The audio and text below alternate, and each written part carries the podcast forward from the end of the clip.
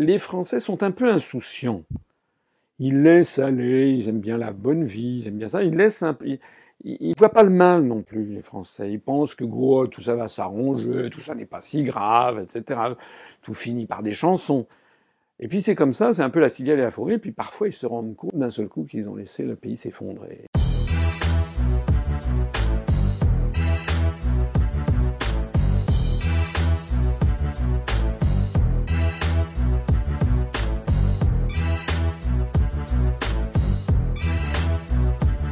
À vrai dire, je n'avais euh, jamais envisagé de créer un parti politique. Euh, c'était vraiment la dernière des idées euh, que j'imaginais pouvoir avoir un jour dans, ma vie. D'ailleurs, j'ai fait ça sur un petit peu sur le tard. je suis à l'origine, j'ai diplômé d'une grande école de commerce de HEC Paris. ensuite, j'ai effectué mon service national comme coopérant pendant un an et demi au, Japon, euh, où j'ai d'ailleurs appris euh, à parler un peu le japonais, où je me suis beaucoup euh, intéressé aux civilisations d'Extrême-Orient. Donc ça a duré un an et demi, et au retour, j'ai présenté le concours de l'École nationale d'administration. mon objectif, l'objectif que j'avais en tête, c'était de pouvoir ensuite entrer au Quai d'Orsay, au ministère des Affaires étrangères, pour faire une carrière diplomatique, puisque mon séjour au Japon m'avait euh, m'avait beaucoup euh, beaucoup intéressé.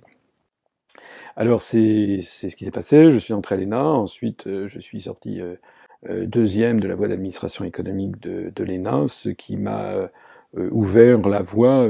J'aurais pu prendre le ministère des Affaires étrangères, mais ça m'a ouvert la voie de ce que l'on appelle les grands corps de l'État. Et donc j'ai pris l'inspection générale des finances, qui était assez compatible, disons, avec les études préalables que j'avais faites à, HEC.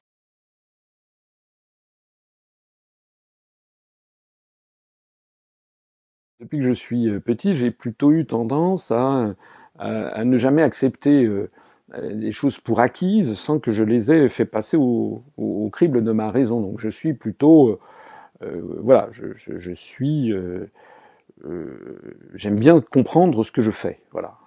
bon, et euh, c'est ça qui m'est arrivé quand j'étais dans le cabinet ministériel, enfin avant dans l'administration, puis en, grimpant progressivement dans la hiérarchie, euh, j'ai en effet découvert que euh, l'État n'est plus, plus dirigé.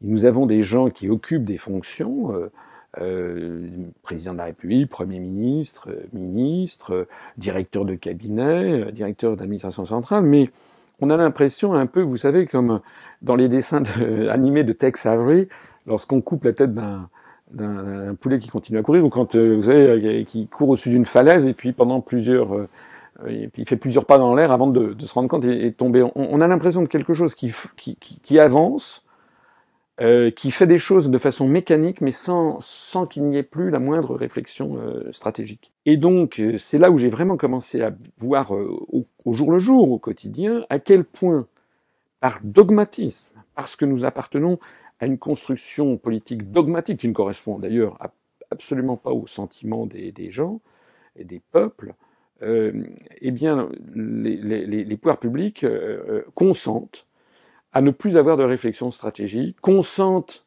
à, à céder des, à, accepter de prendre des, accepter de se laisser imposer des décisions dont ils savent qu'elles vont être très négatives pour l'agriculture ou pour l'industrie française, et tout ceci au nom d'une euh, d'une utopie en devenir, euh, l'Europe unie, etc., dont on ne sait d'ailleurs, dont personne d'ailleurs n'est capable de dire, la construction européenne, personne n'est capable de dire quand est-ce que le bâtiment sera achevé. C'est un des points communs entre la construction européenne et la construction du socialisme, c'est qu'il est toujours question de construction, il n'est jamais question d'inauguration. Donc qu'est-ce que c'est que la construction européenne? À quoi ça ressemblera? À quoi ressemblera l'édifice final? Combien y aura-t-il de, locataires dans cet immeuble? Comment il, ressemblera à quoi? Quand est-ce qu'on saura que ça sera terminé? Euh, rien, jamais. Ça fait quand même 56 ans que ça dure depuis le traité de Rome. En fait, c'est une espèce de névrose. C'est une espèce de névrose collective, de projection vers le futur, euh, sans qu'il y ait jamais la moindre, la moindre, la moindre réflexion. Voilà.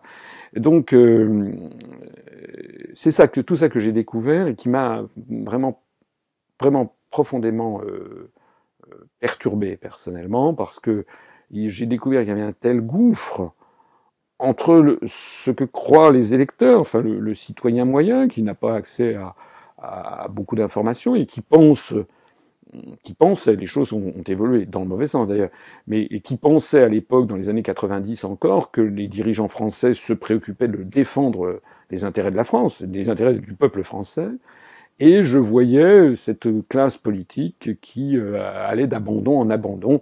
En fait, ça ressemble euh, au premier au deuxième chapitre des Mémoires de guerre de De Gaulle, dans un autre contexte. Et De Gaulle, dans son premier chapitre, explique comment étaient les pouvoirs publics des années 30 et qui, par, par laisser-aller intellectuel, par refus de, de s'opposer, de dire non, de taper du poing sur la table, par facilité en fait, et par des petits jeux politiciens et autres, eh bien progressivement acceptait des choses qu'il n'aurait jamais dû accepter. Voilà, c'était ce que De Gaulle a appelé l'esprit d'abandon. Euh, c'était en particulier face à la menace croissante de Reich, enfin de d'Hitler. Certains Français, ils préfèrent finasser, ils préfèrent jouer sur tous les tableaux, ils préfèrent collaborer. Vous avez ici Pétain, son dauphin, l'amiral Darlan, et enfin le président du Conseil, Pierre Laval. Ce qui est la marque de ces trois personnes, c'est pas du tout qu'ils étaient pro-allemands. C'est que Pétain, il était pétainiste, Darlan, darlanien, et Laval, lavaliste. C'est-à-dire qu'ils faisaient carrière. Leur objectif numéro un, c'était de faire carrière, quelles que soient les contraintes du moment. Et donc, je fais inasse, je suis d'un côté et de l'autre, je ménage, je joue sur tous les tableaux. Eh bien là, c'est pareil. C'est-à-dire que de petits abandons, petits déroulements de carrière, j'ai vu des, j'ai vu des gens qui, euh, surtout pas de vagues, euh, des gens qui font leur carrière. Quoi.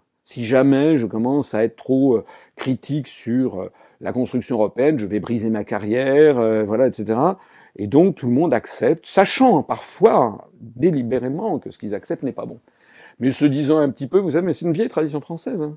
On vous rappeler ce que le mot qui est prêté non pas à Louis XV mais à la Pompadour après l'affaire de, la, guerre de, de sept ans, euh, euh, après nous le déluge. Bon, euh, c'est un peu ça. Après moi, le déluge, moi je fais carrière. Après ça, les autres se débrouilleront de la situation que je leur laisse. Mais ça, multiplié par des dizaines et des centaines de cas dans toute la haute administration française, mais aussi en parfaite connivence, connivence avec les responsables des grands médias, eh bien, ça fait un pays qui qui s'effondre parce qu'il n'est plus dirigé par une, des élites qui, qui, qui défendent ses intérêts. J'insiste sur le fait d'ailleurs que euh, on trouve un peu la même chose dans tous les pays qui sont dans cette folie collective qu'est l'Union européenne, mais à des degrés divers. Je vois par exemple que dans les pays scandinaves, dans les pays du nord de l'Europe, hein, pays scandinaves en particulier, mais aussi au Royaume-Uni et un peu également en Allemagne, euh, on a des dirigeants qui sont quand même beaucoup plus attentifs et, beaucoup plus prompts à, défendre les intérêts de leur population. Ce sont ces découvertes-là qui m'ont troublé et qui, euh, je me suis trouvé devant un choix euh, personnel. C'est-à-dire, soit je faisais comme tout le monde, c'est-à-dire, euh, je fermais, vous savez, comme les singes du temple de Nico, hein, je mettais les, les, les, mains sur les oreilles, sur les yeux et sur la bouche, et puis je faisais comme tout le monde, je faisais mon, mon petit déroulement de carrière, et puis je pensais en moi-même, après moi le déluge. Ou alors, euh, je faisais autrement, et par nature, parce que je suis comme ça, euh, parce que j'ai horreur qu'on se moque de moi, c'est quelque chose que je que je supporte pas, qu'on me me fasse des promesses euh, bidons, et j'ai estimé que c'était pas correct, quoi. Donc j'ai préféré être moi-même, parce que je crois que dans la vie il vaut mieux être être soi-même, sinon sinon on déprime on fait un ulcère d'estomac. Donc j'ai préféré être moi-même et puis euh, progressivement quitter, euh, quitter cet univers, dire ce que j'en pensais. Euh.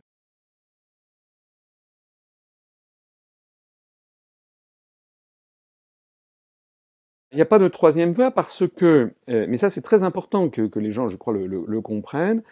J'ai beaucoup creusé cette question, naturellement.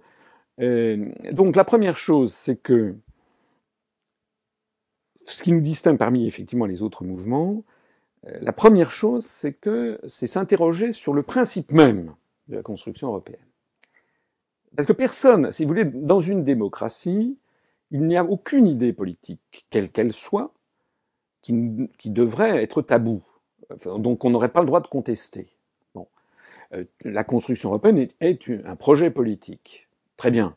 Dans une démocratie, il serait normal, il est normal. C'est d'ailleurs le cas en Suède, en Norvège, euh, dans les pays scandinaves, en, Islande, en Royaume-Uni, en Suisse, euh, il est normal dans une démocratie qui fonctionne qu'il y ait des forces qui s'opposent à une idée.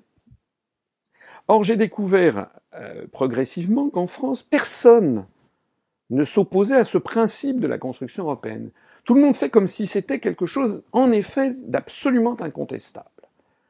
Alors je me suis renseigné de plus près. Je me suis dit, mais pourquoi finalement ce serait incontestable? Pourquoi est-ce qu'on considérerait en France que c'est absolument incontestable alors que quand vous allez en Norvège, il y a une majorité de gens, ou en Suisse ou en Islande, qui ne veulent pas de ça, qui sont restés des pays souverains et indépendants, qui par ailleurs sont tout à fait ouverts sur le monde et ont des relations diplomatiques avec l'ensemble de la planète, et qui de surcroît se portent mieux que nous, du point de vue social, du point de vue économique et financier. Donc je me suis dit, mais moi, j'aime bien, j'ai dit, mais pourquoi finalement on n'a pas le droit de s'interroger là-dessus?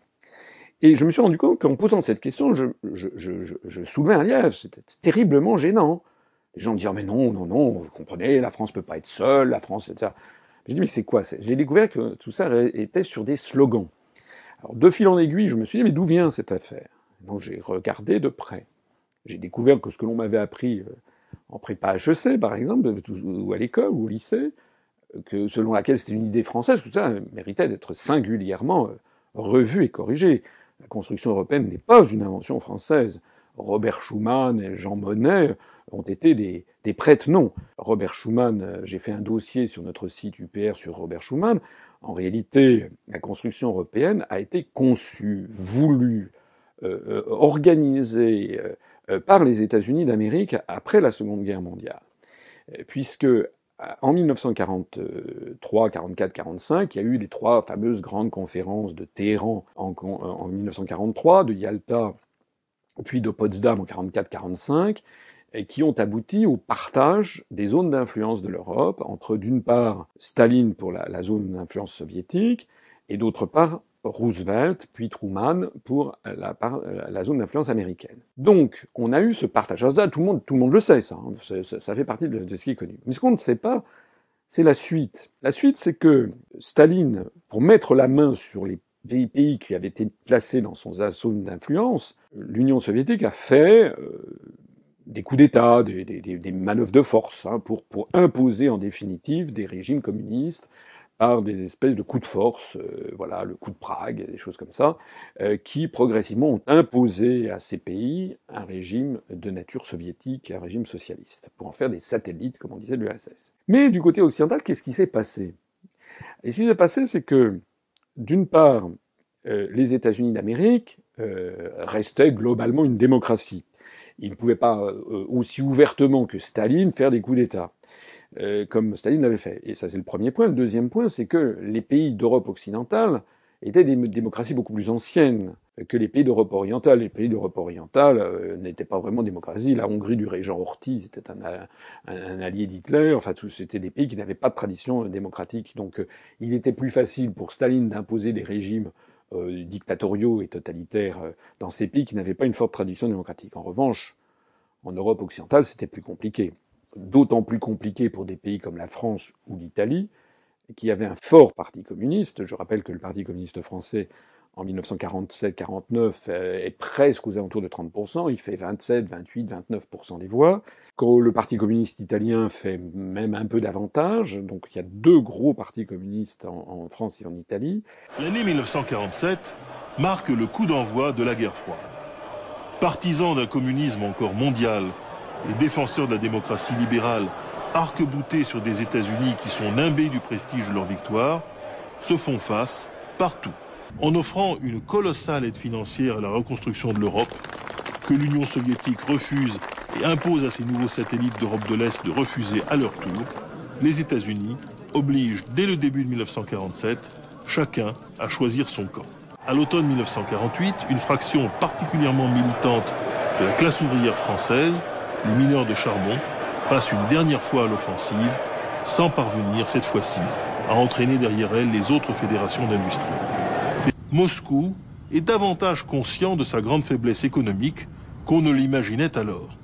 Il s'agit d'abord pour Staline de digérer intégralement l'Europe de l'Est et de dissuader les Américains et leurs alliés d'y intervenir. C'est à cette période-là que les États-Unis ont euh, lancé l'idée de la construction européenne, et on sait que la déclaration Schuman du 9 mai 1950, en fait, a été donnée à Robert Schuman, qui n'a été en fait que le porte-voix, si j'ose dire, c'était le clerc Chazal de la construction européenne, c'est-à-dire qu'il n'a fait que lire un texte qui lui avait été préparé, texte qui lui a été transmis par Jean Monnet, qui était un, officier traitant euh, des services américains. Le problème qui se pose est celui de la situation de l'Europe après la Seconde Guerre mondiale. Et ça, ça ramène à une politique américaine. C'est la politique américaine qui conditionne la politique européenne. Les États-Unis, déjà face à l'Union soviétique, avaient voulu organiser en Europe quelque chose qui soit une zone sorte de contre-feu à l'Union soviétique. Les Américains qui avaient organisé des réseaux pour diffuser cette, cette politique ont considéré naturellement, euh, en partant des traités de Westphalie et de la situation de l'Europe autrefois, que les nations en Europe, c'était la guerre. Donc il fallait les supprimer, les nations. Il fallait donc supprimer les États et les nations, et les nations souveraines. Ça a été dit expressément.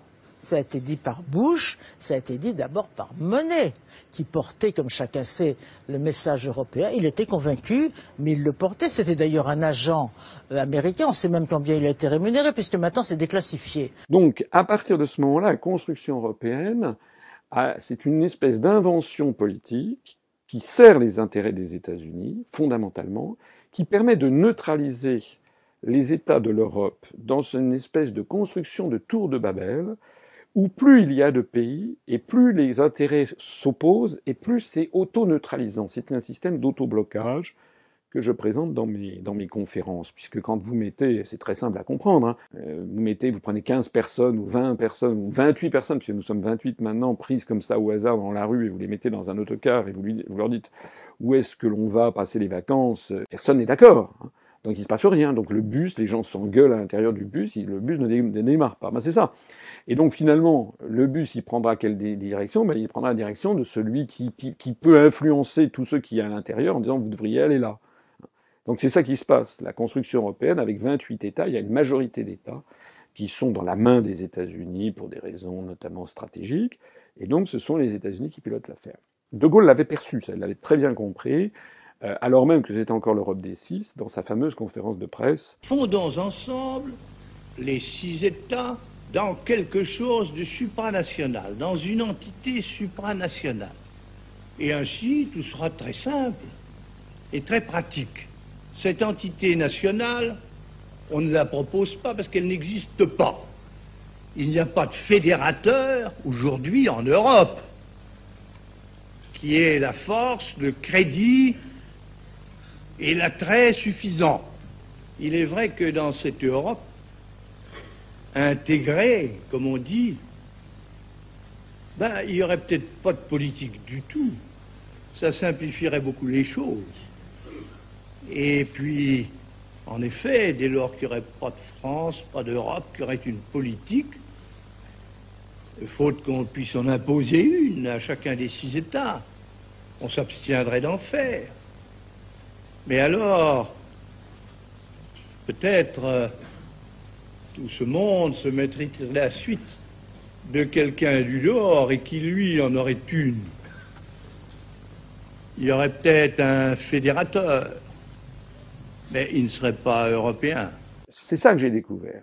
J'ai découvert qu'en fait, cette construction européenne était pilotée, c'est une stratégie euh, très intelligente, euh, il faut le reconnaître, d'auto-neutralisation des, pays d'Europe par eux-mêmes, euh, dans la poursuite d'une chimère qui d'ailleurs n'a jamais existé, puisque jamais dans son histoire l'Europe n'a été unifiée. Jamais. Depuis, euh, depuis la, création de la Terre, euh, il y a 4 milliards d'années, il n'y a jamais eu une structure politique qui a regroupé dans le même ensemble l'Irlande et Chypre, le Portugal et la Laponie finlandaise. voilà, ça n'est jamais arrivé. Et ce que nous enseigne l'histoire, c'est que quelque chose qui n'est jamais arrivé en, disons, depuis 3000 ans, euh, la probabilité que ça arrive est nulle, ou à peu près nulle. Bon. Euh, tous les empires, il y a eu beaucoup de tentatives impériales de rassembler l'Europe, mais d'abord elles ont toujours explosé au bout du compte, et, puis elles ne sont même pas, elles ne sont jamais arrivées. L'empire romain, par exemple, n'était pas un empire européen. La partie actuelle, par exemple, de la Prusse, de la Scandinavie, l'Écosse, euh, euh, la Pologne, tout, tout, ceci n'a jamais été colonisé par, par Rome. si on parle après de l'Empire carolingien, du Saint-Empire romain germanique, de l'Empire napoléonien, etc., vous vous apercevrez que jamais une entité n'est parvenue à, à, tout fédérer. D'ailleurs, même aujourd'hui, aujourd'hui, même l'Union européenne n'a pas réussi à faire intégrer euh, ni la Norvège, ni la Suisse, euh, ni un certain nombre de pays qui sont à l'est de l'Europe, l'Ukraine, euh, voilà. Et on voit bien que les ferments de division sont très importants, et donc la probabilité est très très forte, même, à mon avis, elle est même certaine que cet édifice éclate sans qu'il aura réussi à, unifier tout ça. Donc voilà ce que j'ai découvert premièrement sur la construction européenne. Deuxièmement, ce que j'ai découvert également, c'est que je me suis intéressé à l'idée que vous évoquiez d'une autre Europe. Je me suis rendu compte que tout le monde en France propose une autre Europe. Le Front National propose une Europe des nations, une Europe des patries. L'UMP, aux dernières nouvelles, a fait sa campagne en disant pour une Europe qui marche. Le Parti socialiste euh, faisait campagne pour une Europe sociale.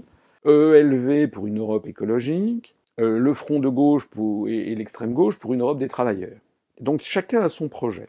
Alors déjà, la première chose assez pittoresque, c'est qu'ils ne sont même pas d'accord entre Français sur l'Europe qu'ils veulent. Déjà. Déjà, entre Français, on ne sait même pas l'Europe qu'on veut entre Français. Et ils prétendent par ailleurs que l'ensemble des pays d'Europe vont être d'accord avec leur projet. Plus exactement, d'ailleurs, ils ne le prétendent pas. C'est là où il y a une vraie manipulation de l'opinion publique, c'est qu'au moment des élections européennes, par exemple, vous avez des gens qui proposent des listes en disant, ben voilà, une Europe des patries, une Europe euh, ceci, une Europe cela, une Europe écologique, une Europe sociale. Mais il n'y a aucune liste qui dit aux Français, si on veut changer d'Europe, il faut changer les traités. Or, les traités se changent à l'unanimité. Un État peut faire échouer une modification. Donc, quand on propose une Europe sociale, ou une Europe écolo, ou une Europe euh, ceci, ou une, Europe des travailleurs, il faut, c'est pas aux Français qu'il faut aller le dire.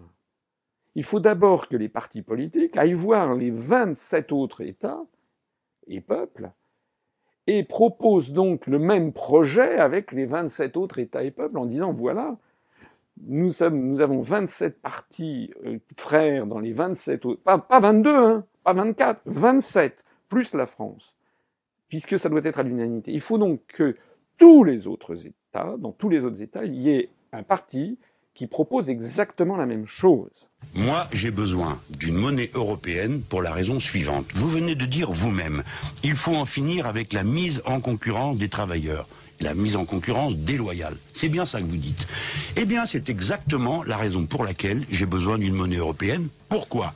Parce que je veux un SMIC européen. Pour avoir une Europe version Mélenchon, c'est comme les bandits manchots. Vous savez, dans les casinos, quand vous avez le jackpot, vous tirez. Pour avoir le jackpot, il faut que vous ayez, mettons, je sais pas, je crois qu'il y a quatre, euh, quatre fenêtres hein, ou cinq fenêtres. Il faut que vous ayez euh, les quatre fenêtres ou les cinq fenêtres d'un coup qui tombent sur euh, jackpot. Et là, vous avez, vous savez que ça n'arrive presque jamais. Mais là, c'est pas 4 ou 5 fenêtres, là, c'est 28 fenêtres. Il faut que quand vous faites le bandit manchot, vous ayez les 28 fenêtres qui, qui donnent Europe Mélenchon. Si la probabilité pour chaque euh, truc qui tourne est de 15% d'arriver, ce qui est très très élevé, eh bien faites un calcul statistique, c'est ce que j'ai fait, j'ai présenté ça dans l'école des étudiants de Polytechnique qui n'ont rien trouvé à redire, puisque le, le raisonnement mathématique est le bon, ça fait 0,15 à la puissance 28, ce qui fait à 0,000000000 une probabilité tellement infinitésimale que ça, la, c'est la probabilité, c'est une qu'elle puisse arriver, c'est une seconde euh, tous les 37 trillions d'années, tous les 37 milliards de milliards d'années. Autrement dit, jamais. Alors on touche ici du doigt quelque chose euh, je ne sais pas si les, auditeurs ont bien compris, mais on touche ici du doigt quelque chose qui est vraiment euh, absolument décisif. C'est que la probabilité de changer l'Europe est nulle. Et donc l'idée que l'on puisse changer d'Europe est une idée qui, qui, est a priori de bon sens, sympathique, mais quand vous regardez la réalité de la dynamique, quand vous comprenez que si l'Europe est comme elle est, c'est parce qu'elle est le fruit, la résultante de, de, négociations terrifiantes où on a allé au clash 50 000 fois et donc euh, ce sont des compromis sur lesquels plus personne ne veut revenir. Plus personne ne veut revenir. Hein. L'idée de faire par exemple une Europe qui protégerait les services publics à la française, il y a une majorité de Français qui sont d'accord, mais jamais vous n'aurez l'accord des, des, luxembourgeois, jamais vous n'aurez l'accord des, des, des, britanniques ou des néerlandais, jamais, jamais. Donc ce qui est fait maintenant, vous ne pouvez plus revenir en arrière. Voilà. C'est la raison, et, et, ce calcul statistique, je crois, est, est parlant effectivement, vous ne pouvez pas avoir d'autre Europe. Donc la conclusion, excusez-moi d'être un peu long, mais ce sont vraiment des sujets, euh, on est quand même au cœur hein, du problème. La conclusion, c'est que l'Europe est irréformable, elle ne peut être que comme elle est. Et euh, il y a donc deux conclusions. Soit on y est, et donc on, ben, on accepte la suite des événements, en ayant compris que maintenant tout nous échappe, soit on se redresse et on dit non, c'est pas possible, et, on en sort.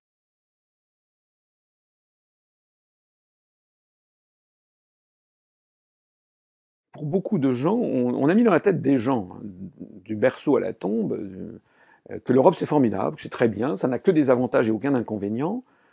Et euh, donc les gens disent mais pourquoi finalement taper sur cette pauvre Europe euh, Voilà. Donc et d'ailleurs dans les médias, on leur assure que l'Europe n'y est pour rien, mais que c'est de la faute des Français qui sont fainéants, qui sont pas bons, qui refusent les réformes, qui refusent, ça. Euh, c'est également conforté par tous les partis politiques, les autres partis politiques. Euh, quand vous voyez par exemple aux élections euh, présidentielles de 2012, quand vous voyez les, les, embryons de programmes qui étaient en fait surtout des slogans dans toutes ces professions de foi, dans tous ces programmes, ils parlent des sujets de la France, comme ça l'emploi, le chômage, la culture, l'éducation, l'insécurité, voilà. Et puis, a un, chapitre, l'Europe. Voilà, c'est un chapitre, l'Europe. Ce qui fait, nous, notre originalité, une autre de nos originalités, c'est que nous nous disons, la question européenne surplombe toutes les autres. Tant qu'on n'aura pas réglé ça, on ne peut rien régler d'autre. Qu'est-ce qui nous permet de dire ça? euh, Eh bien, ce qui nous permet de dire ça, c'est que toutes les politiques, dans tous les domaines, pratiquement tous les domaines, dans les choix stratégiques sont en fait, sans que les Français le sachent, découlent sans que les Français le sachent de directives européennes ou d'engagements pris dans les traités européens. Il y a par exemple un article, l'article 121 du traité sur le fonctionnement de l'Union européenne, qui prévoit ce que l'on appelle les GOP, les grandes orientations de politique économique, et qui est fixé par la Commission européenne, qui, envoie des, des, feuilles de route hein, à tous les États en disant voilà ce que vous devez faire par cohésion, pour avoir une cohésion économique générale de l'ensemble, pour sauver l'euro, euh, voilà.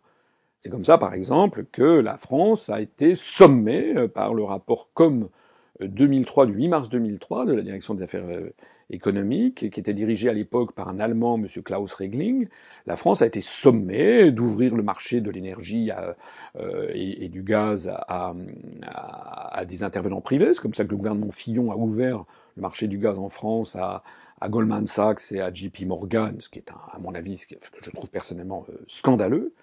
Euh, parce que vous pensez bien, comme Goldman Sachs et JP Morgan veulent assurer le service public en France. Ils s'en fichent éperdument. Ils sont là, en fait, pour, ensuite taxer au maximum les, consommateurs et donc progressivement s'emparer des services publics. Une fois qu'on a pris les services publics, à ce moment-là, on augmente les tarifs pour le plus grand profit des actionnaires de, de, Goldman Sachs ou de JP Morgan.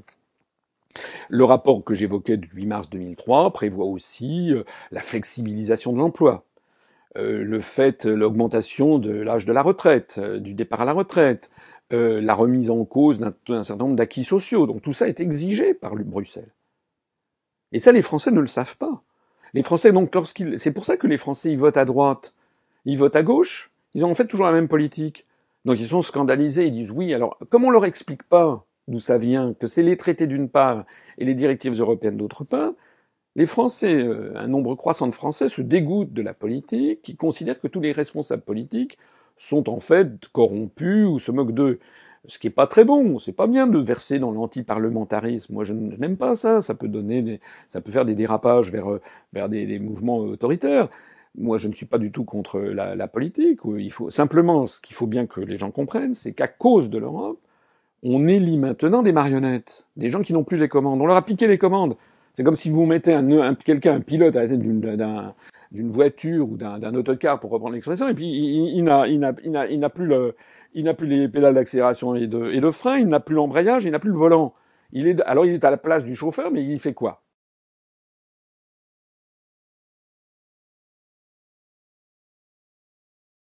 Ceux qui disent ça, c'est M. Mélenchon quand il fait des, des, des, des mouvements. C'était un M. Montebourg aussi qui avait dit on allait voir ce qu'on avait. Ben, on a vu. Les voitures coréennes, cible favorite d'Arnaud Montebourg. Le ministre du redressement productif accuse les deux constructeurs Hyundai et Kia de dumping social et de concurrence déloyale. Il appelle même les consommateurs français au patriotisme économique. On vend des voitures Hyundai Kia avec des ouvriers qui travaillent 12 heures par jour et qui ne sont pas payés avec les droits sociaux, les droits salariaux de l'Union européenne. 78% des voitures Hyundai vendues en Europe sont produites en Europe, essentiellement d'ailleurs en République tchèque. Regardez combien coûte une heure de travail dans une usine automobile en République tchèque. 15 euros euh, de l'heure, euh, c'est deux fois moins euh, qu'en France, 35 euros de l'heure. Hyundai profite de cette main-d'œuvre bon marché, mais Peugeot aussi. Peugeot produit des voitures en République tchèque. On allait voir ce qu'on allait voir avec M. Montebourg, et on a vu, il ne se passe rien. Ce que les Français ne savent pas, c'est qu'on n'a pas le droit de s'opposer à ces directives, puisque nous avons accepté un traité. Un traité, c'est c'est pas un torchon. Un traité, c'est quelque chose de sérieux. C'est comme un contrat. Moi, je commence par dire la France est la deuxième puissance du continent économique et la première population dans 15 ans. On ne fait pas l'Europe sans nous. Nous n'avons pas à marcher le bonnet à la main chaque fois que Mme Merkel et les conservateurs allemands nous convoquent pour nous faire avaler leur politique qui correspond à leurs intérêts nationaux. Je dis donc clairement que si l'on n'entend pas ce que dit la voix de la France, nous disposons du moyen de passer outre. Si d'aventure on, se, on refuse de mettre en œuvre les directives européennes et les, et les clauses du contrat, il faut savoir qu'il y a un coup de bâton qui nous attend. Il nous est déjà arrivé. C'est que la Commission européenne, en vertu des traités européens, doit saisir la Cour de justice de l'Union européenne qui siège à Luxembourg pour violation des traités. Et à ce moment-là, la Cour de justice, ce sont des magistrats européens qui regardent les traités à la loupe, qui regardent les directives et qui demandent ensuite des comptes à la France, mais c'est vrai aussi au Luxembourg, à l'Italie, à la Grèce, à Chypre, à, la Finlande, et qui leur disent, bon, est-ce que vous avez appliqué? Montrez-nous. Et si effectivement les juges constatent qu'on n'a pas fait ce qu'on devait faire, à ce moment-là, ils nous, ils nous mettent des injonctions de faire, des obligations de faire, avec des astreintes financières. C'est arrivé sur l'affaire des OGM, par exemple. C'est-à-dire qu'il y avait des, la France avait l'obligation d'introduire les OGM venant de Bruxelles et elle ne le faisait pas. Parce que les députés ne voulaient pas voter à l'Assemblée. Donc on est resté dans cette situation. C'est votre exemple. C'est ce que M. Mélenchon appellerait désobéir aux directives. Mais qu'est-ce qui s'est passé? Ben, Il s'est passé que là, au bout de plusieurs mois, la Commission européenne, finissant par prendre, avoir la moutarde du montant au nez, a, comme elle en a l'obligation, par les traités, elle a saisi la Cour de justice de l'Union européenne, qui a examiné l'affaire, et la, la Cour de justice a condamné la France à introduire immédiatement les OGM en France, sauf, et si elle ne le faisait pas, il y avait une astreinte qui était de 163 000 euros par jour de retard. Je ne sais pas si vous vous rendez compte, tous les jours, la France était taxée de 163 000 euros. Alors, je vois d'ici des gens qui vont dire, et alors, et si on n'obéit pas à ça ah oui, on peut aussi ne pas obéir à ça. Mais si on n'obéit pas à ça, ça veut dire quoi? Ça veut dire qu'à ce moment-là, on viole les traités. Ça veut dire qu'on crée une situation de conflit général en Europe. Qu'est-ce qui va se passer à ce moment-là? Ben, Il se passera qu'on sera dans une situation de blocage et que l'on ne pourra pas changer les traités. Je, je rappelle que les traités sont des traités qui ne peuvent se changer qu'à l'unanimité. Donc ça veut dire quoi? Ben, Ça veut dire que la France sera sommée par les autres États d'appliquer euh, d'appliquer le traité. La seule conclusion d'une telle partie de bras de fer, ce serait soit que l'on accepte euh, la corde au cou euh, de revenir avec les autres, soit qu'on en sorte de l'Union européenne. Mais on en sortirait à ce moment-là dans les pires conditions, mais on serait mis à dos tous les autres. Ce que nous nous proposons, nous disons, mais il y a un article dans les traités, dans le traité de l'Union européenne, le TUE, qui s'appelle l'article 50, qui prévoit justement comment on peut sortir posément, gentiment, sereinement euh, de l'Union européenne, parce que les traités, le traité prévoit une clause de sortie, c'est d'ailleurs une obligation pour tous les traités internationaux. Donc pourquoi ne pas faire ce qui est prévu par les traités? Pourquoi avoir une approche conflictuelle qui ne pourrait mener qu'à une explosion générale et à des conflits majeurs avec les autres?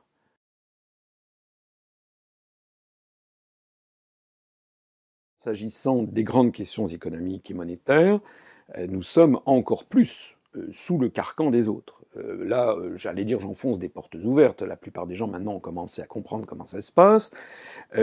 pour faire, pour tenter de rendre viable l'euro, nous avons des, des, des, injonctions, non seulement d'ailleurs venues de la Commission européenne, mais également de la Banque centrale européenne et aussi du Fonds monétaire international, dans le cadre de ce qu'ils appellent la Troïka, euh, où on a renforcé, renforcé, renforcé encore les contraintes de coordination économique. Voilà, on a appris il y a quelques, enfin il y a là le 26 septembre, Monsieur Moscovici est arrivé comme un bambin à la Commission européenne. Il a été reçu par le commissaire européen, M. Olli Rehn. On doit euh, euh, envoyer euh, notre copie budgétaire à Bruxelles. Oui, tout à fait. En fait, vous savez, il s'agit d'une nouvelle procédure de surveillance. Dans quelques jours, en effet, Paris va envoyer à Bruxelles sa copie budgétaire pour avis.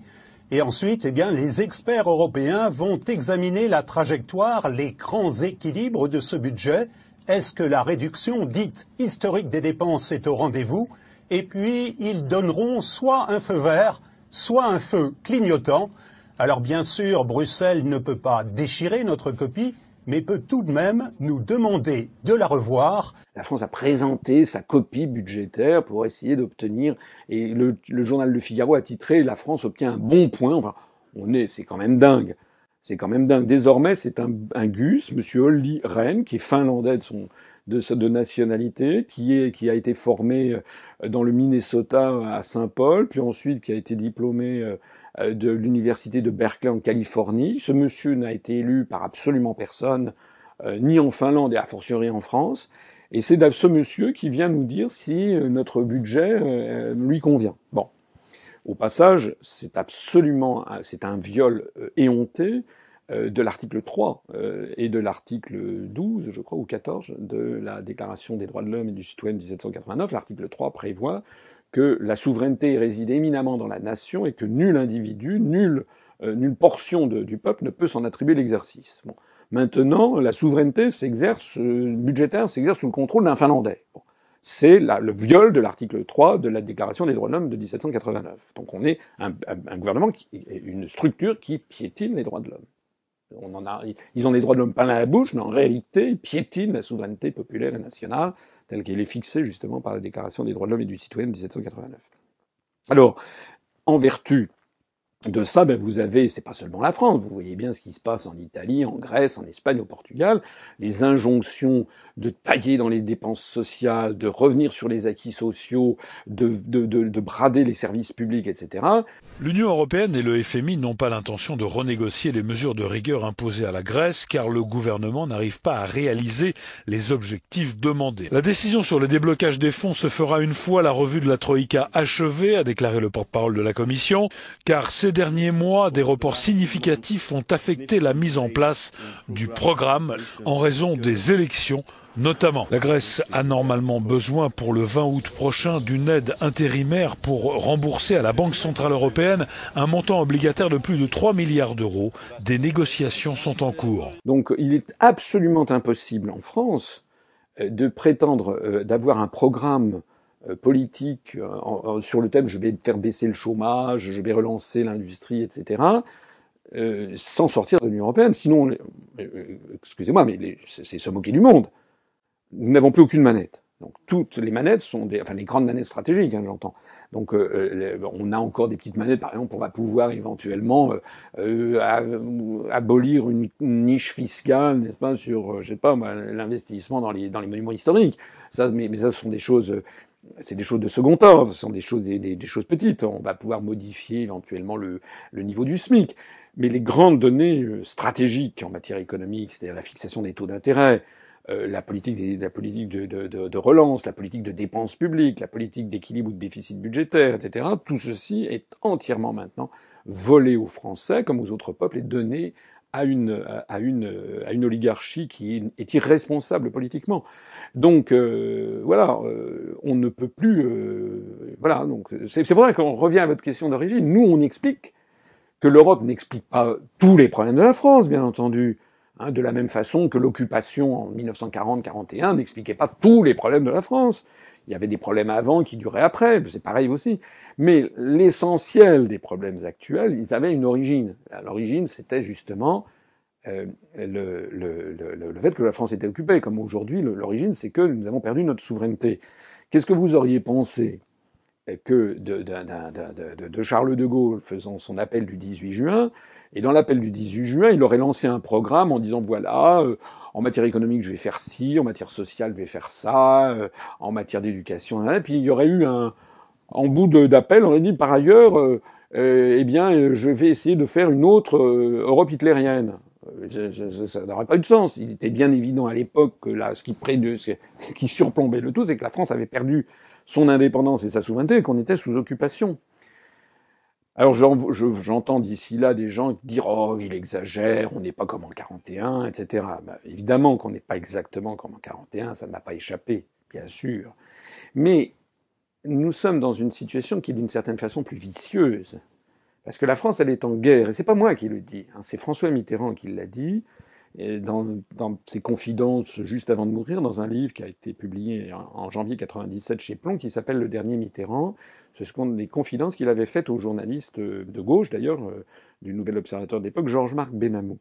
Et voilà ce que dit le président de la République qui venait de quitter ses fonctions. La France ne le sait pas, mais nous sommes en guerre avec l'Amérique. Oui, une guerre permanente une guerre vitale, une guerre économique, une guerre sans mort, apparemment. Oui, ils sont très durs les Américains, ils sont voraces, ils veulent un pouvoir sans partage sur le monde. C'est une guerre inconnue, une guerre permanente, sans mort apparemment, et pourtant une guerre à mort. Ça n'est pas François Asselineau qui dit ça, c'est François Mitterrand. C'est quelqu'un qui a été 14 ans à la tête de l'Élysée, qui avait le code nucléaire. Alors si quelqu'un comme ça fait cette déclaration, normalement, dans un pays normalement constitué, dans le pays de Voltaire et de Montesquieu, dans le pays de Jean-Jacques Rousseau, de Clémenceau et de De Gaulle, ça devrait faire l'objet de débats publics. Personne n'en parle jamais. Si Mitterrand a fait ce constat, c'est bien, c'est très important. La France est en guerre et les Français ne le savent pas. Oui, parce que nous sommes dans une guerre du troisième millénaire on est dans une guerre qui est beaucoup plus vicieuse, beaucoup plus hypocrite, beaucoup plus sournoise que les guerres de jadis. En 1940, il y avait une chose qui était que tout le monde avait voyait, il suffit d'aller dans la rue, c'est que la France était en guerre, elle avait même été battue, il y avait une armée d'occupation. Donc personne n'était en doute là-dessus. Alors qu'en 2013, nous sommes avec une monnaie d'occupation, nous avons des politiques qui nous sont imposées par des gens non élus de l'étranger. Nous avons une politique internationale, une politique militaire, j'en parlais tout à l'heure, d'agression, une politique, j'allais dire, de guerre néocoloniale, qui nous sont imposées par l'étranger. Nous avons une politique de démantèlement des acquis sociaux des Français qui nous est imposée par une oligarchie étrangère. Des représentants de la Commission européenne sont en Espagne pour étudier le déficit du budget espagnol 2011 après le dérapage observé par rapport à l'objectif, un déficit de 8,5% du PIB contre 6% attendu. Nous avons discuté des sanctions. L'une des conclusions est qu'il est apparu très clairement qu'il existait un large consensus sur des sanctions financières et non financières. Nous devons aller vers davantage de discipline budgétaire. En d'autres mots, nous devons renforcer le pacte de croissance et de stabilité et le rendre plus efficace.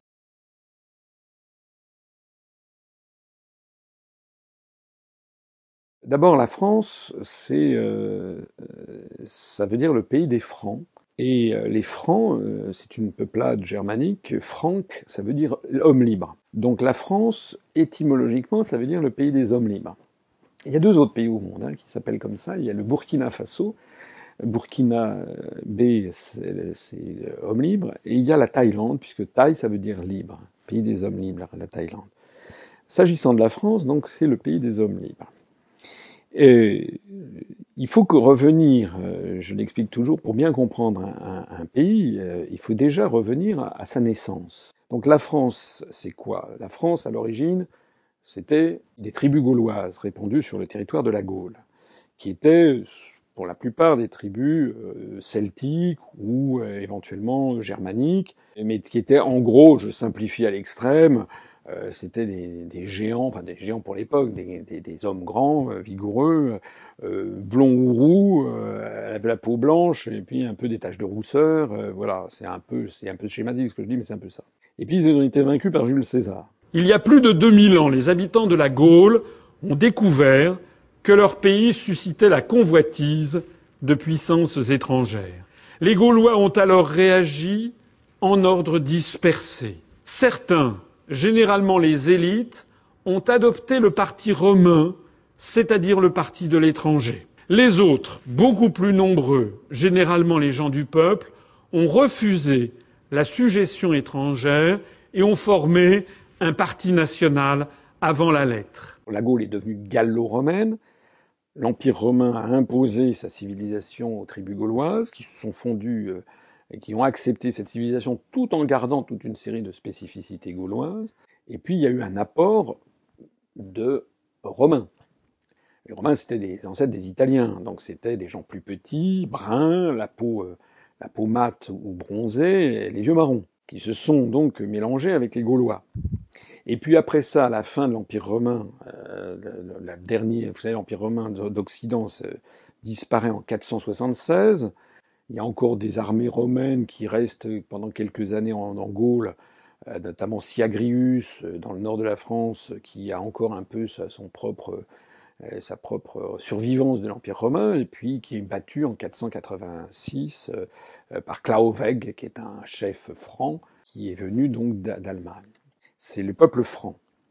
Donc les peuples, le peuple franc, qui eux sont des Allemands, donc eux c'est plutôt le blond aux yeux bleus, qui vient et qui domine la Gaule.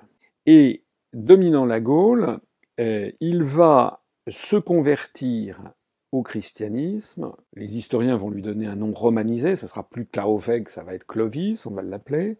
Donc, je répète, on a à l'origine des Gaulois qui sont un peu blonds ou roux, euh, avec des taches de rousseur et les yeux verts, plus des, Romains qui sont bruns avec des, yeux marrons et puis la peau mate, et puis après ça des Francs qui sont blonds aux yeux bleus vous avez ça, vous secouez, et vous avez Vous avez le peuple français.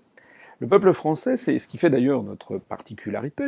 Si vous regardez le peuple suédois, ils sont très très majoritairement, bah, même si maintenant il y a des immigrations récentes, mais c'est très majoritairement blond aux yeux bleus. Si vous allez en Espagne ou en Italie, c'est très majoritairement des, gens qui sont bruns. Bon, nord de l'Italie, il y a des blonds, c'est vrai, mais euh, on a quand même des gens où les Portugais sont très majoritairement bruns aux yeux marrons. Nous, en France, on a un peuple qui est extrêmement, j'allais dire, métissé d'origine. Et euh, alors les apports ultérieurs, parce que la France étant un une terre de passage, hein, c'est un carrefour de, de l'Europe occidentale, a fait que ce qui allait devenir le peuple français, d'emblée, d'origine, est un peuple non ethnique. C'est d'emblée un, un, peuple métissé. Et quand je dis que c'est un peuple politique, oui, parce que c'est justement la volonté politique qui est à l'origine de la France on va avoir une monarchie qui va progressivement étendre son royaume jusqu'à l'échelle de la France contemporaine. Mais il s'agit donc bien d'une création politique. Ça nous distingue de tout le reste. La France et les Français ont été créés par un État et par un État monarchique. Dès qu'un problème surgit, les Français de toutes opinions se tournent aussitôt vers l'État et vers son chef.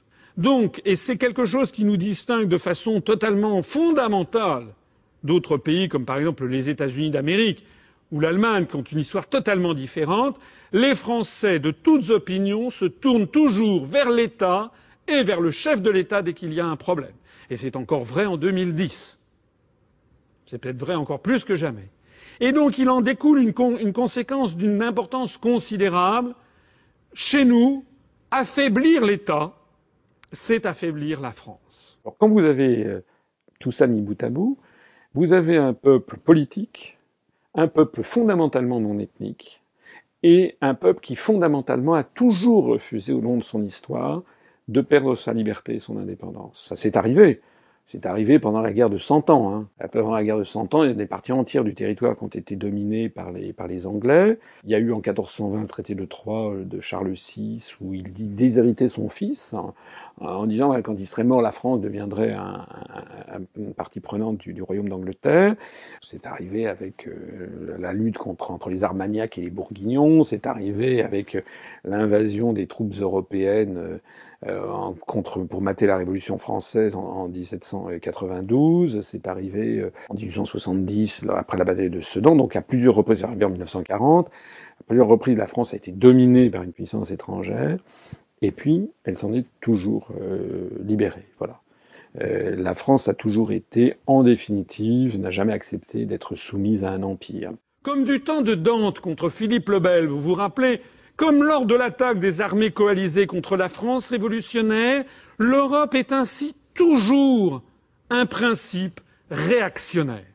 Toujours dans notre histoire, invoquer la nécessité d'aligner la France sur le reste de l'Europe, ça a toujours été historiquement le moyen de réprimer la volonté française de liberté politique et sociale et d'indépendance nationale. Bon, tout ça, ce sont des considérations historiques, mais effectivement, euh, on peut être euh, euh, tablé sur le fait que ça ne durera pas, ça ne durera pas longtemps. Alors là, il y a des gens qui disent ah mais oui mais maintenant plus c'est plus du tout pareil, les gens sont devenus amorphes, les gens sont devenus inertes, on est en train de si ça c'est la vision pessimiste.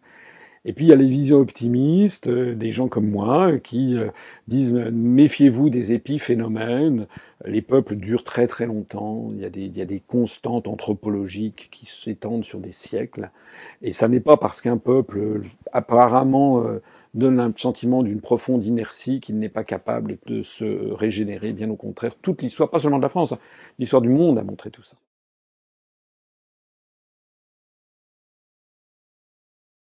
C'est un autre trait de caractère. C'est un autre trait de caractère assez curieux on a plusieurs traits de caractère nationaux. Hein. On en a des bons et des moins bons.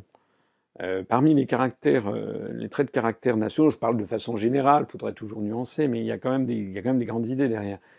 L'un de nos traits de caractère nationaux français, c'est que euh, nous sommes un peuple, nous adorons les généralités.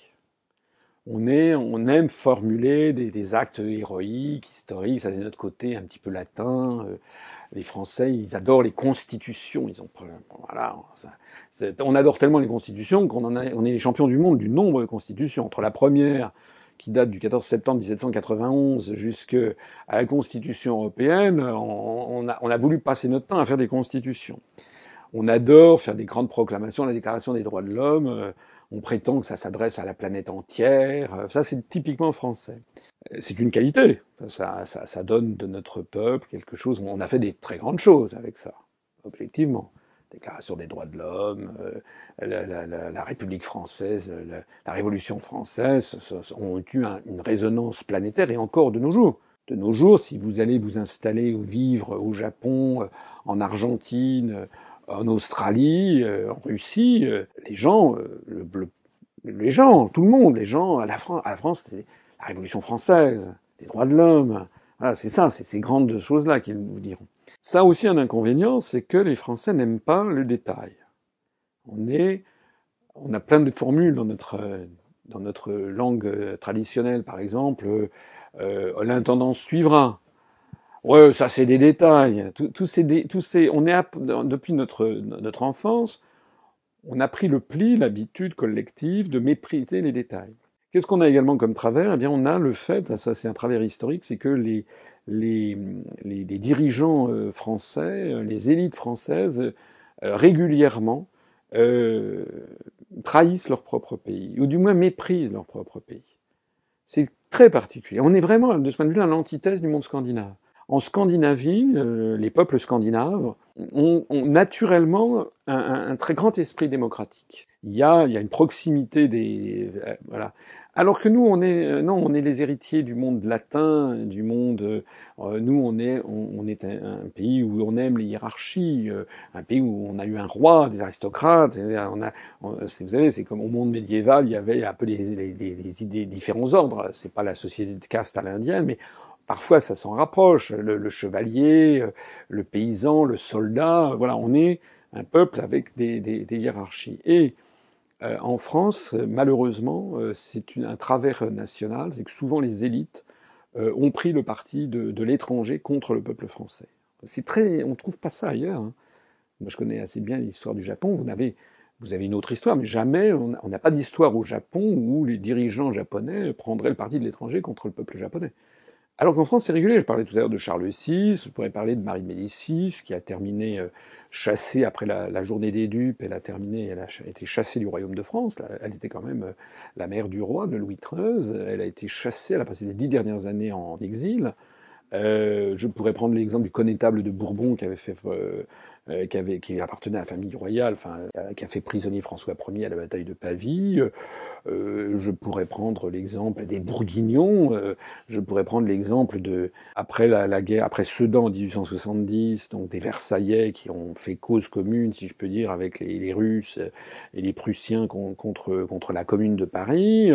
Euh, en 1940, les, les, les collabos qui, les vigistes qui sont allés de plus en plus dans le sens des dans le sens de d'Hitler et de l'Allemagne nazie. Les Français ne comprennent plus ceux qui les gouvernent. Ils ont le sentiment d'un gouffre qui se creuse. Ils ont le sentiment que les dirigeants français vivent dans un monde irréel, une sorte d'international des cours, qui ignore tout de leurs problèmes quotidiens et qui les méprise. Ça vous rappelle rien? Vous ne croyez pas que notre situation actuelle se rapproche beaucoup de cette situation-là? Comme dit le proverbe, l'histoire ne se répète jamais, mais elle bégaye tout le temps. C'est-à-dire qu'à chaque fois la même configuration réapparaît, mais sous un autre avatar. Donc c'est pas exactement, c'est pas identique à 1420 lorsque Charles VI euh, décide de, de, fourguer le royaume de France aux Anglais euh, et de déshériter son propre fils. C'est pas comparable euh, au, au, au, comte d'Artois, le futur Charles X, qui, qui, part avec le prince de Condé dès le 15 juillet 1789 pour aller ameuter l'Europe entière pour venir écraser et mater la Révolution française. C'est pas comparable exactement avec euh, Thiers et, les Versailles de 1870. C'est pas comparable exactement avec Pétain et, les, et les vichistes, mais ça a quand même des points euh, très de, de, récurrence actuellement, les, élites françaises jouent le jeu euh, de l'oligarchie euro-atlantiste et ne passent leur temps à dire euh, que les Français sont des nuls. Et alors, dans cette histoire, effectivement, les Français sont de la même façon qu'ils sont, ils aiment un peu les généralités, qu'ils ont un peu de près superficiel, les primes sautiers. C'est ce qu'on reproche. Enfin, les Allemands, par exemple, reprochent traditionnellement aux Français d'être d'être pas fiable, d'être superficiel, d'être euh, voilà. De même que les Français reprochent traditionnellement aux Allemands d'être un peu lourdins. Bon, ça fait partie. Il y a, y a beaucoup de, il y a beaucoup d'idées reçues derrière, mais il y a quand même aussi du vrai. Et donc, les Français sont un peu insouciants. Ils laissent aller, ils aiment bien la bonne vie, ils aiment bien ça. Ils laissent un peu, ils, ils voient pas le mal non plus, les Français. Ils pensent que gros, tout ça va s'arranger, tout ça n'est pas si grave, etc. Tout finit par des chansons. Et puis c'est comme ça, c'est un peu la cigale et la forêt, puis parfois ils se rendent compte d'un seul coup qu'ils ont laissé le pays s'effondrer. Le cabinet de Versailles n'avait ni crédit, ni influence dans aucune cour. Au lieu d'être comme autrefois le centre de toutes les grandes affaires, il en devint le paisible spectateur. On ne comptait même plus pour rien son suffrage ni son approbation. Si vous relisez ce texte, et que vous, essayez de le mettre à l'époque contemporaine, vous avez une description parfaite de la France de 2010 par rapport à la France de 1965.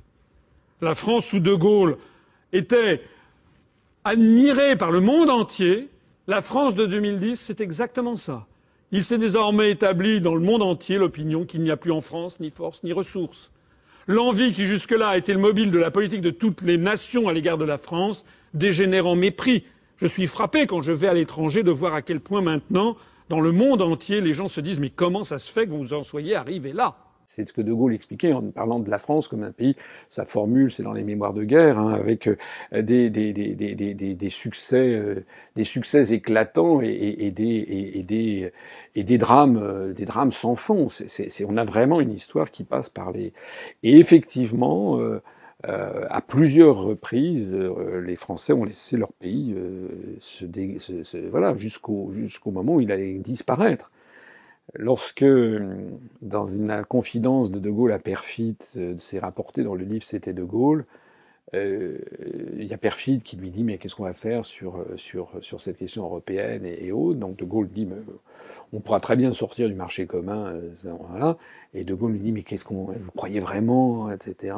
C'est un peu ce qu'on nous dit maintenant. Maintenant, on explique, oh là là, si la France sortait de l'Europe, on est foutu. Déjà, on est foutu maintenant, mais si on sort, ce sera encore pire. Ça fait partie de, et De Gaulle, avec euh, de façon souveraine, c'est le cas de le dire, disant à, à vous savez, on en a vu d'autres. Moi, je vois dans notre mouvement politique, il y a plus de 50% de nos adhérents qui ont, moins de, qui ont moins de 30 ans. Donc on a beaucoup, beaucoup de jeunes.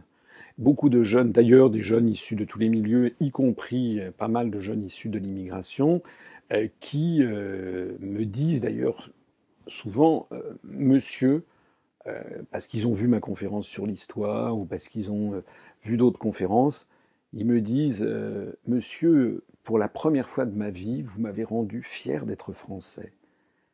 Parce qu'on apprend, que ce soit des Français dits de souche, comme on dit, ou des jeunes, ou des jeunes Français issus de l'immigration, on leur parle jamais de la France en bien tout le temps, tout le temps, tout le temps, les médias, les journaux, les chansons, la, vision générale, on leur présente la France comme un truc complètement ringard, etc. Et nous, on dit, aux gens qui viennent nous voir, on leur dit, voilà la France.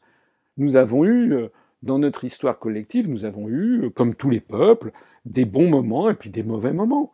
L'histoire de France, on n'a pas toujours fait, collectivement, on n'a pas toujours fait des choses formidables, ça c'est vrai on a commis des crimes, euh, mais qui n'en a pas commis Enfin, beaucoup de peuples hein, ont commis des crimes. On a commis des crimes, on a commis des états d'horreur, c'est tout à fait exact. On n'a pas que des qualités, on a des défauts, j'en ai parlé. Mais il y a aussi le reste. On est aussi un peuple qui a des particularités. On est un peuple généreux dans le fond. On est l'un des peuples les moins racistes du monde. On est l'un des peuples les plus ouverts sur l'étranger. On est un peuple qui a, dans les grands moments de notre histoire, nous avons apporté la liberté des peuples et des nations. C'est ça qu'attend le reste du monde. C'est pour ça que la France a une très grande cote dans tout, en Amérique latine, en Afrique, etc. C'est qu'en dépit des vicissitudes de l'histoire, en dépit des drames de la colonisation, en dépit d'un certain nombre de choses, la France, elle reste quand même aimée par beaucoup de peuples du monde et elle est, ils espèrent, les peuples du monde, que la France va retrouver son magistère moral, c'est-à-dire celle qui sait dire non aux empires, celle qui, Astérix qui dit aux, empires qui veulent le dominer, merde.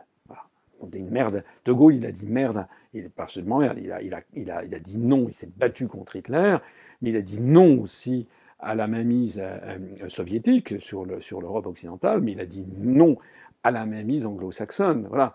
C'est ça en fait que, les, que, les, que, le, reste du peuple, parce qu'ils attendent ce modèle, ce modèle français. Et quand on explique ça aux jeunes générations et qu'on leur dit que la France, et c'est eux la France, les jeunes Français, qu'il faut qu'ils se ressaisissent, c'est à eux de reprendre ce flambeau de ce pays euh, un peu indomptable, hein, en fait. Les peuples, le peuple français est souvent considéré comme l'un des peuples les plus difficiles à gouverner au monde, parce que c'est un peuple de râleurs, ça fait partie de notre mentalité nationale. Hein. Le peuple, on est des champions du monde pour toujours tout critiquer, mais, c'est aussi un peuple qui... Euh, finalement euh, se laisse moins enrégimenter que les autres. Euh, voilà.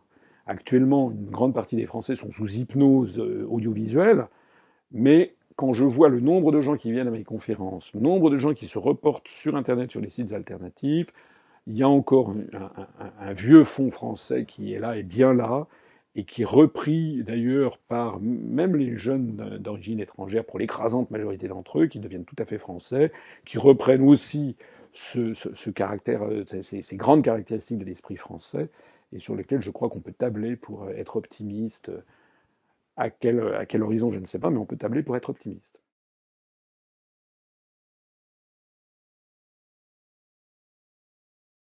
Oui, euh, vous avez raison. C'est actuellement, c'est pas seulement vrai en France d'ailleurs, mais actuellement ce qui est la, vous savez, ce sont des phénomènes collectifs. Ce sont des phénomènes collectifs. Donc euh, il y avait eu d'ailleurs hein, cette formule euh, célèbre de, Jean-Paul II. euh, Vous savez, n'ayez pas peur. Il reprenait, c'est dans les évangiles. C'est le Christ qui dit ça dans les évangiles, qui dit n'ayez pas peur.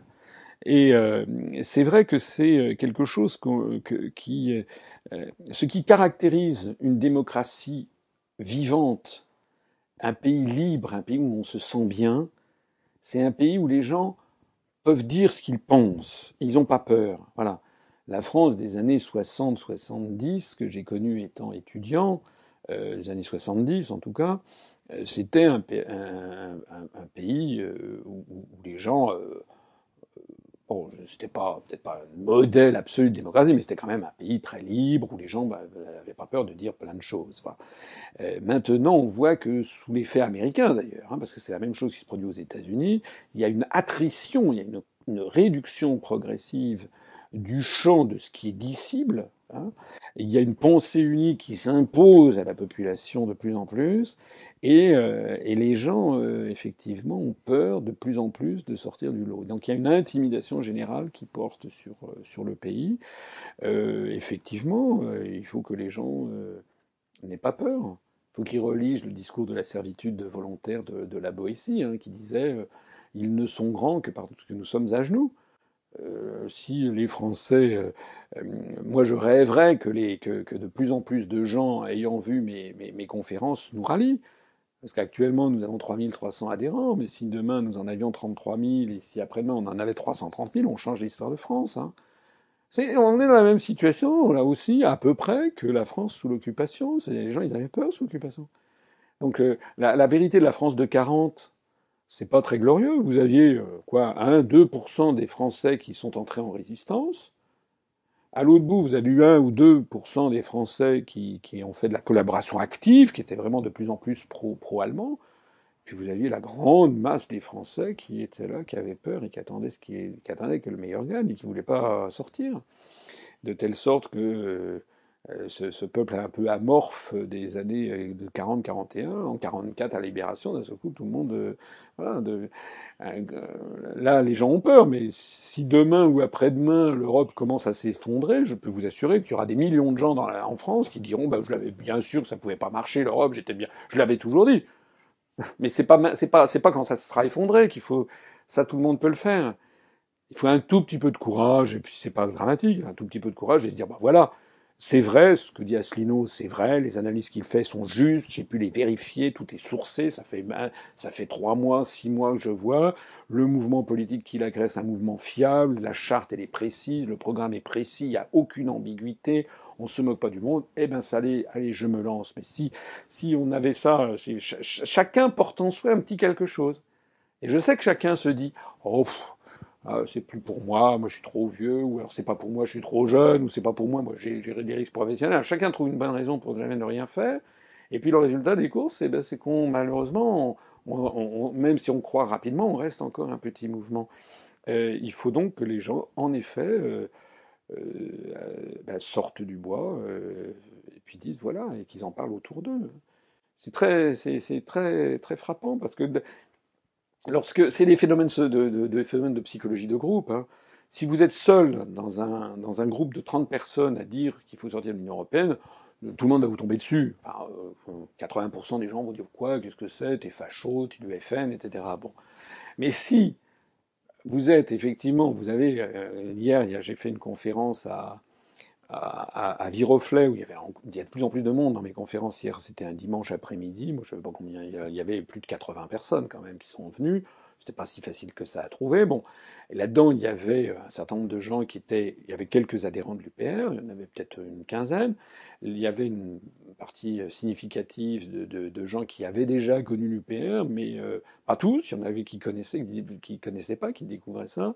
Et, puis la, majorité des gens, euh, même s'ils connaissaient l'UPR, ils n'étaient jamais venus à une conférence. Donc là, ils pouvaient voir. Et euh, bah, il y a eu un, effet d'entraînement parce que d'un seul coup, les gens se disent, je suis pas seul.